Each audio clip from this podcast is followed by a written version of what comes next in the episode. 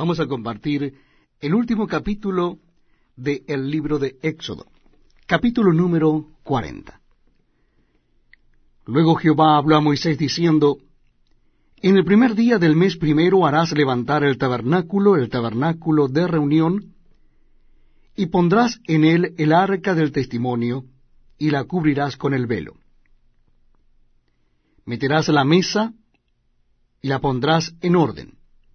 Meterás también el candelero, y encenderás sus lámparas. Y pondrás el altar de oro para el incienso delante del arca del testimonio, y pondrás la cortina delante de la entrada del tabernáculo. Después pondrás el altar del holocausto delante de la entrada del tabernáculo, del tabernáculo de reunión. Luego pondrás la fuente entre el tabernáculo de reunión y el altar, y pondrás agua en ella. Finalmente pondrás el atrio alrededor y la cortina a la entrada del atrio. Y tomarás el aceite de la unción, y ungirás el tabernáculo y todo lo que está en él. Y lo santificarás con todos sus utensilios, y será santo. Ungirás también el altar del holocausto, y todos sus utensilios. Y santificarás el altar, y será un altar santísimo.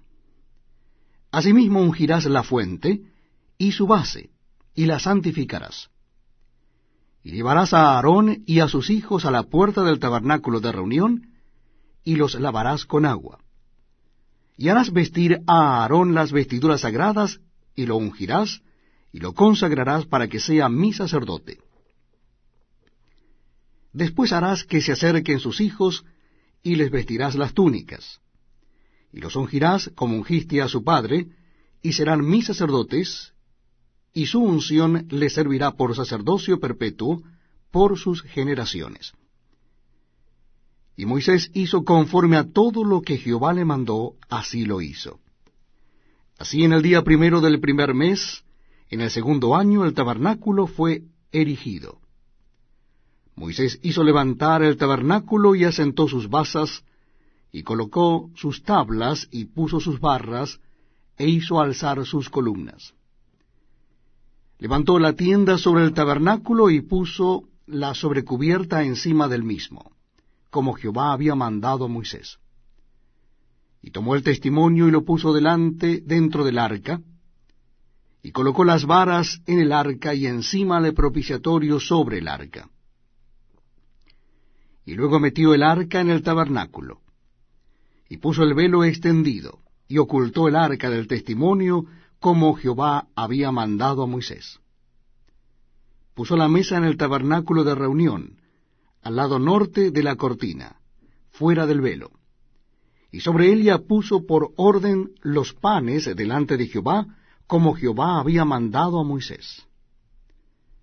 Puso el candelero en el tabernáculo de reunión enfrente de la mesa, al lado sur de la cortina.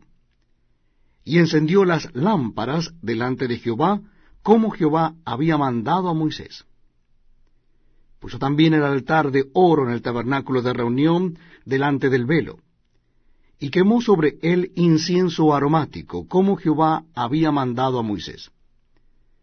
Puso asimismo la cortina a la entrada del tabernáculo, y colocó el altar del holocausto a la entrada del tabernáculo, del tabernáculo de reunión, y sacrificó sobre él holocausto y ofrenda, como Jehová había mandado a Moisés.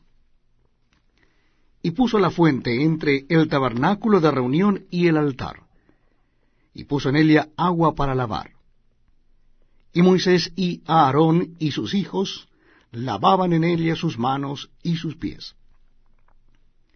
Cuando entraban en el tabernáculo de reunión, y cuando se acercaban al altar se lavaban, como Jehová había mandado a Moisés.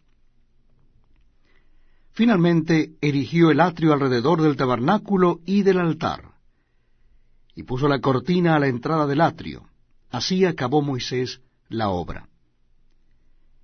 Entonces una nube cubrió el tabernáculo de reunión, y la gloria de Jehová llenó el tabernáculo. Y no podía Moisés entrar en el tabernáculo de reunión, porque la nube estaba sobre él, y la gloria de Jehová lo llenaba.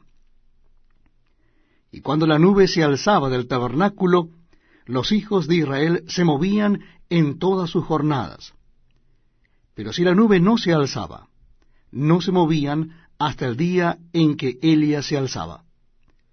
Porque la nube de Jehová estaba de día sobre el tabernáculo, y el fuego estaba de noche sobre él, a vista de toda la casa